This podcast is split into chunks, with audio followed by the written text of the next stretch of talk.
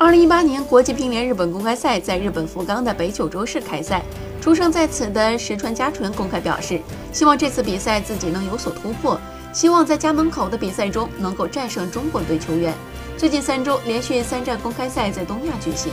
中国香港公开赛石川佳纯发挥不佳，日媒比较看重的中国队球员是前世界第一刘诗雯，但是刘诗雯在四分之三区。理论上看，石川佳纯要对上刘诗雯，只有在女单决赛赛场上才有可能出现。石川佳纯说：“我想享受挑战的快乐。